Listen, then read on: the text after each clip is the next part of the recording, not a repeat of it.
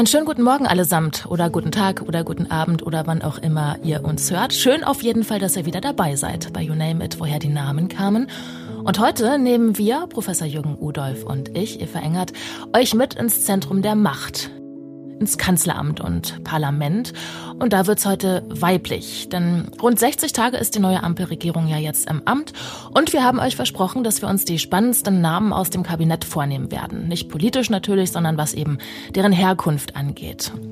Und da haben wir ja auch schon was abgehakt. Habeck und Baerbock, die Namen haben wir bereits geklärt. Schulze und Scholz auch. Aber dieses SPD-Damentrio hier noch nicht. Erstens. Die Ministerin der 5000 Helme, Christine Lambrecht. An der ukrainischen Grenze, da steht ja schweres Gerät und um die 120.000 russische Soldaten. Und dass sie der Ukraine für den Verteidigungsfall nicht nur nicht die erbetenen Waffen schickt, sondern stattdessen einfach mal 5000 Schutzhelme. Ja, das hat ja in der Medienlandschaft ganz schön harte Schlagzeilen eingebracht. Blamage, Ampeleiertanz, Lachnummer war da zu lesen. Die FAZ hat ihr auch ironisch empfohlen, doch einfach die Gorch Fock ins Schwarze Meer zu schicken. Und die Stuttgarter Zeitung hat sie die erste Anwärterin auf den goldenen Vollpfosten genannt. Ja, da brauchst du schon ziemlich dickes Fell, würde ich sagen, als Politikerin. Und von der Opposition brauchen wir gar nicht erst anfangen. Ne? Rohrkrepierer, Totalausfall, das waren da wohl noch die netteren Bezeichnungen. Aber gut, wir schauen uns in dieser Folge an, wie gut sie denn in Sachen Namensbedeutung wegkommt. Zweitens, Nancy Faeser. Sie war ja eine der Überraschungen auf der Liste der neuen Ministerinnen und Minister und bevor sie als erste Frau überhaupt Bundesinnenministerin wurde, war sie im Hessischen Landtag Oppositionsführerin und wohl auch eher regional als überregional bekannt. Und das hat sich auch noch nicht so richtig geändert offenbar, denn in einer recht neuen repräsentativen Umfrage des Meinungsforschungsinstituts Allensbach, da gibt jeder Zweite an, fast, sie nicht zu kennen. Ja, ihr besonderes Anliegen ist, wie sie selber sagt, der Kampf gegen den Rechtsextremismus. Und zuletzt ist sie auch aufgefallen, weil sie dem Messenger-Dienst Telegram an den Kragen will, wobei sie da so ein bisschen hin und her rudert mit ihren Abschaltdrohungen. So. Wir wollen jetzt nicht abschalten, wir klären einfach, was es mit ihrem Namen auf sich hat. Und die dritte im Bunde heute ist Clara Geiwitz. Als gebürtige Potsdamerin eine Bundesministerin aus den ehemals ostdeutschen Bundesländern. Bei Twitter beschreibt sie sich als fröhliche Christin. Sie ist Mutter von drei Kindern. Und ihr Ziel im Amt, eines ihrer großen Ziele, 400.000 neue Wohnungen pro Jahr sollen entstehen. Und das halten die meisten Fachleute zumindest für sehr ambitioniert, wenn nicht wirklich einfach zu viel versprochen. Aber Sie soll sehr akribisch und detailversessen sein, sagt man über sie. Es gibt gerade ein schönes Porträt von Clara Geibitz in der Zeit, der Titel Die Schneekönigin. Und da steht zum Beispiel drin, dass sie mal, um ein Austauschprogramm mit polnischen Lehrern zu organisieren, kurzerhand Polnisch gelernt hat. Ja, und auch ihr Name ist Teil dieser heutigen Folge. Viel Spaß.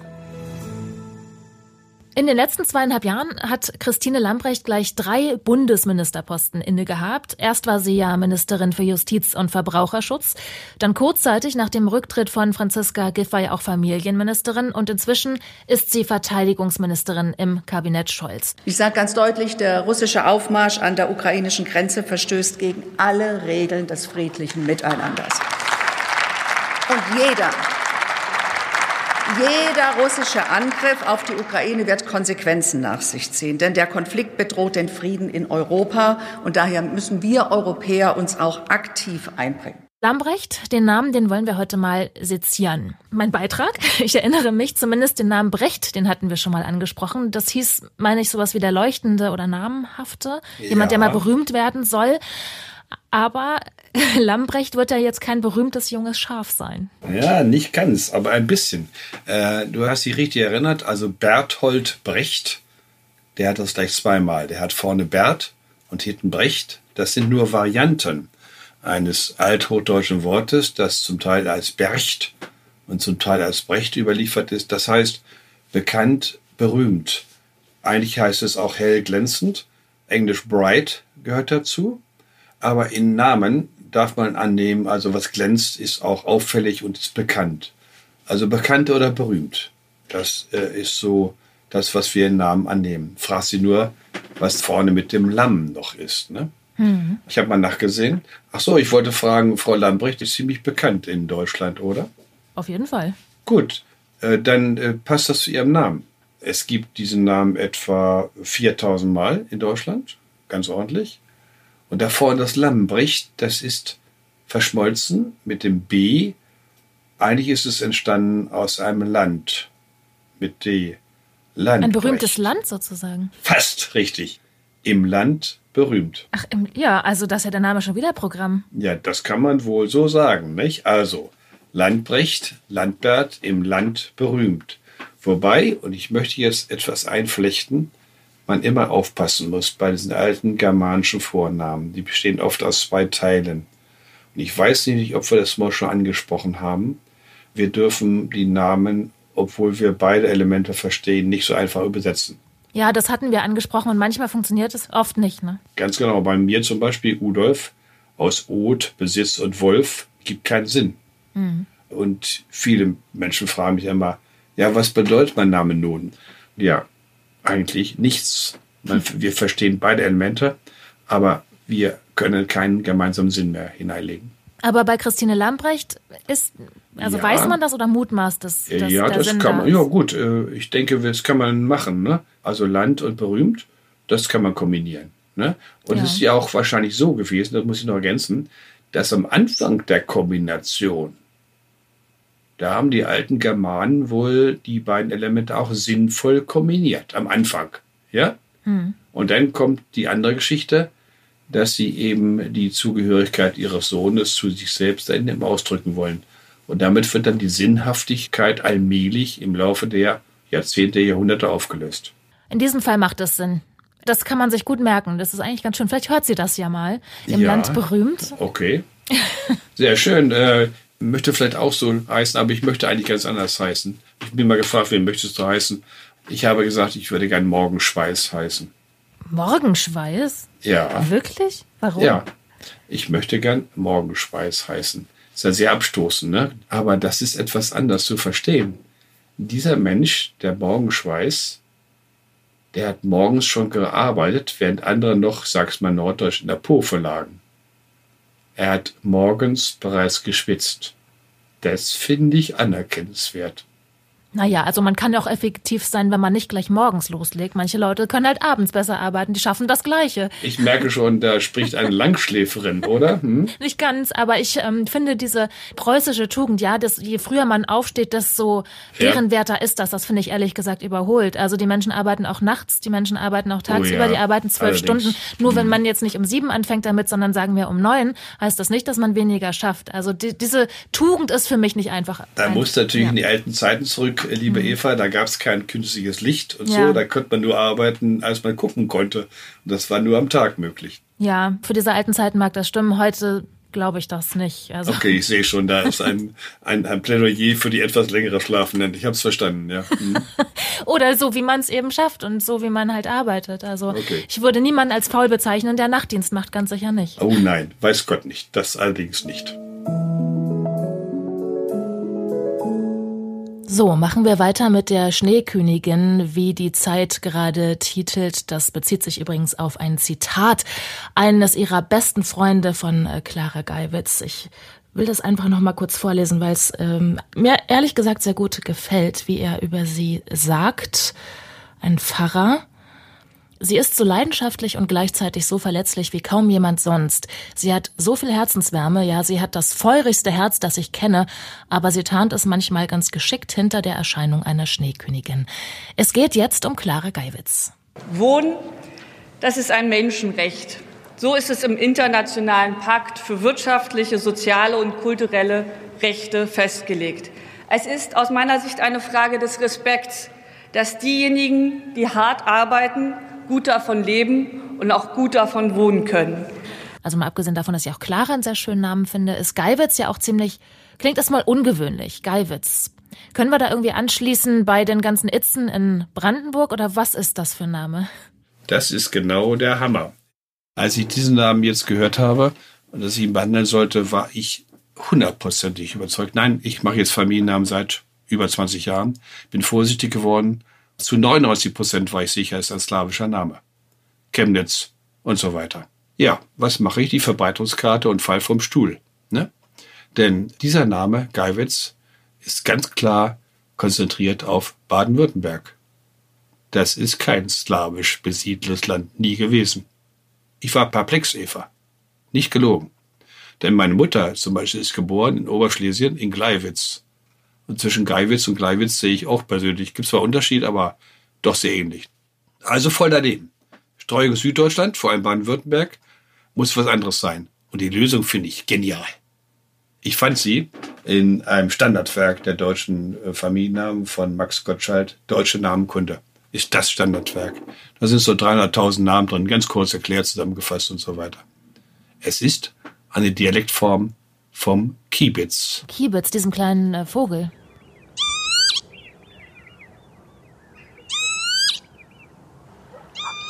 Ja, dem Vogel.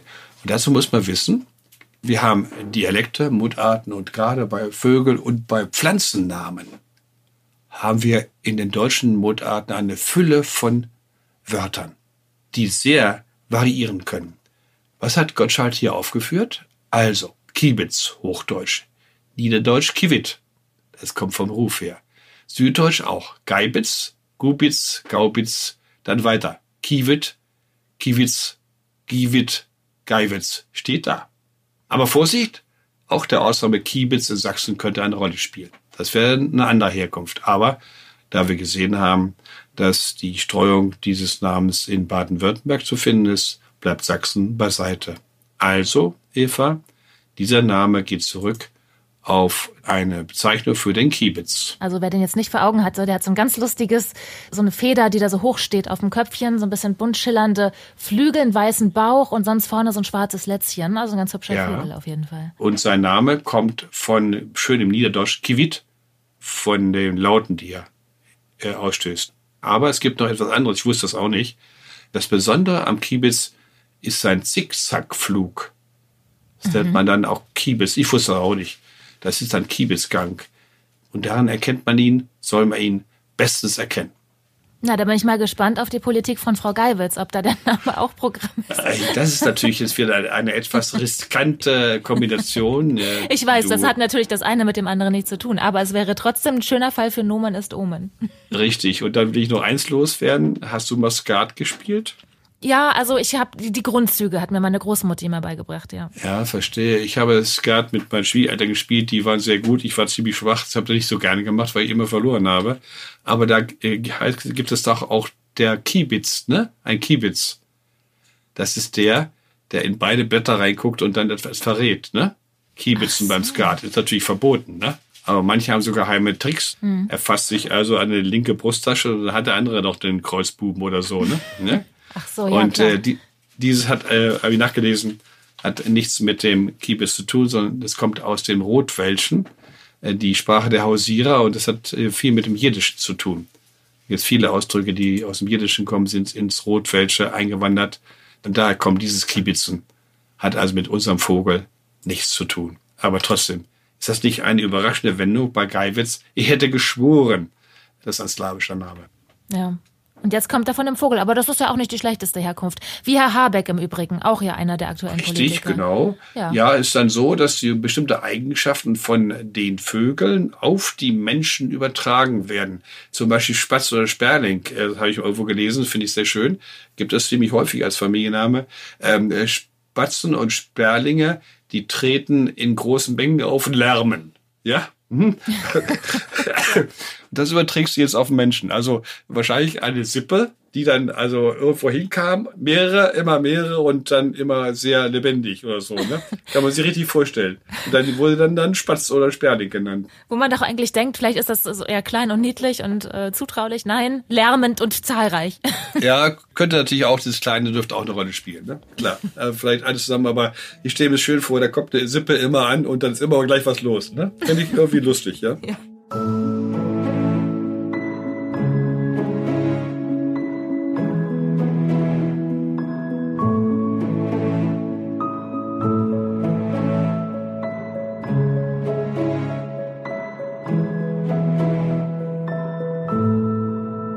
Und jetzt kommen wir zu Nancy Faeser. Wir haben das ja anfangs schon gesagt, hier gleich mal mit einem ihrer größten Ziele jetzt für ihre Amtszeit. Wir haben alle extremistischen Bedrohungen im Blick, den Islamismus, den Rechtsextremismus und den Linksextremismus. Aber die größte Gefahr für unsere Demokratie ist der Rechtsextremismus. Und deshalb hat die Bekämpfung des Rechtsextremismus für mich auch die besondere Priorität, meine Damen und Herren. Nancy Faeser. Kommt aus dem Taunus, habe ich gesehen. Aber was ist denn Feser für ein Name? Ich glaube, Eva, da hat man keinen Zugang, ne? So auf Anhieb, oder? Also mein, ich habe gar keine Assoziation. Feser. Mhm. Hm, ich auch nicht eigentlich. Ist ja auch relativ selten. Ich habe die Verbreitungskarte jetzt hier vor mir. 40 Mal unter 35 Millionen, das ist nicht viel. Ziemlich bunte Streuung. Ja, ich kann doch nicht mal ein Zentrum erkennen. Also nicht, wo etwas häufiger ist. Vielleicht NRW ein bisschen, aber NRW hat immer mehr Namen als äh, woanders, weil es einfach so viele Menschen gibt dort. Muss man aufpassen. Ja, man kann sich ein bisschen helfen, indem man Feser mit AE ist eine etwas ungewöhnliche Schreibung. Ich habe mal nachgesehen, es gibt eine Reihe von Varianten. Erstens mit Doppel-E, dann mit Ä und SZ, mit Ä und Doppel-S, dann mit E und Doppel-S, mit Ä und S und auch mit V haben wir ja auch ein paar Varianten. Und es sieht sehr gut danach aus, dass sie alle zusammengehören das hilft uns eigentlich auch nicht weiter. Ne? Oder ich habe immer, noch, nee. ich hab immer noch keinen Zugang, sage ich ganz ehrlich, das ist auch kein Wunder, denn dieser Name ist verbunden mit einem Wort, was wir nicht kennen. Das Wort gibt es im Mittelhochdeutschen und im Mittelniederdeutschen. Ganz wichtig, Mittelniederdeutsch ist ganz, ganz wichtig für die Familiennamen. Fese, meist geschrieben V-E-S-E. -E. Und jetzt kommt die Lösung für dieses Wort und auch für den Namen im Grunde. Das heißt eigentlich, bedeutet eigentlich die Hülse des Getreidekorns oder die Spreu. Ist ja so, dass der Korn besteht ja meist aus der Hülse und aus dem Kern, ne? Und den Kern brauchen wir. Die Hülse wird, glaube ich, heutzutage auch verwertet, bin ich ganz sicher, glaube schon. Aber das muss getrennt werden, ne? Hm, die Spreu vom Weizen trennen. Richtig, die Spreu vom so Weizen trennen. Genau ja. das ist der Punkt. Ja, auf der Tenne früher die schlagen und so weiter. Ja, irgendwie haben sie immer gedroschen, ne? Ja, die haben gedroschen, ja. Äh, mühsame Arbeit. So vorstellen, ein paar Stunden lang immer geschlagen, mein lieber Mann. Mhm. Der Vorfahre von Frau Feser hatte damit zu tun. Er war also jemand, der dieses Getreide bearbeitet hat und dann auch die Hülsen, die Spreu auch noch verarbeitet hat und weiter behandelt hat. Da gibt es zum Beispiel äh, Bauer, Hersteller, Händler oder Bäcker von Dinkel und Spelt, äh, aus denen sehr oft Grütze hergestellt wurde. Das heißt also, der Vorfahre von Frau Feser hatte damit zu tun und weist offensichtlich auf einen alten Beruf hin, der mit diesem Produkt, das äh, durch Anbau von Pflanzen und von Körnern, von Samen, der Verwendung dazu zu tun hat. Das ist der Hinweis äh, für diesen Familiennamen. Wir haben eine Reihe von Familiennamen, Eva, die weisen hin auf Berufe, die es heute nicht mehr gibt. Was es aber definitiv wieder geben wird, ist eine neue Folge von uns, von You Name It, woher die Namen kamen. Am kommenden Freitag hören wir uns wieder und mal sehen, ob wir es dann bis dahin schaffen, wieder einige eurer Namen aufzunehmen. Und wenn ihr neugierig seid, das kann auch ein Vorname sein, kann auch ein Ortsname sein, des Ortes, in dem ihr wohnt oder den ihr kennt, dann schreibt uns gerne oder schickt uns eine Sprachnachricht an name at newdaymedia.de und wir hören uns in einer Woche. Bis dahin.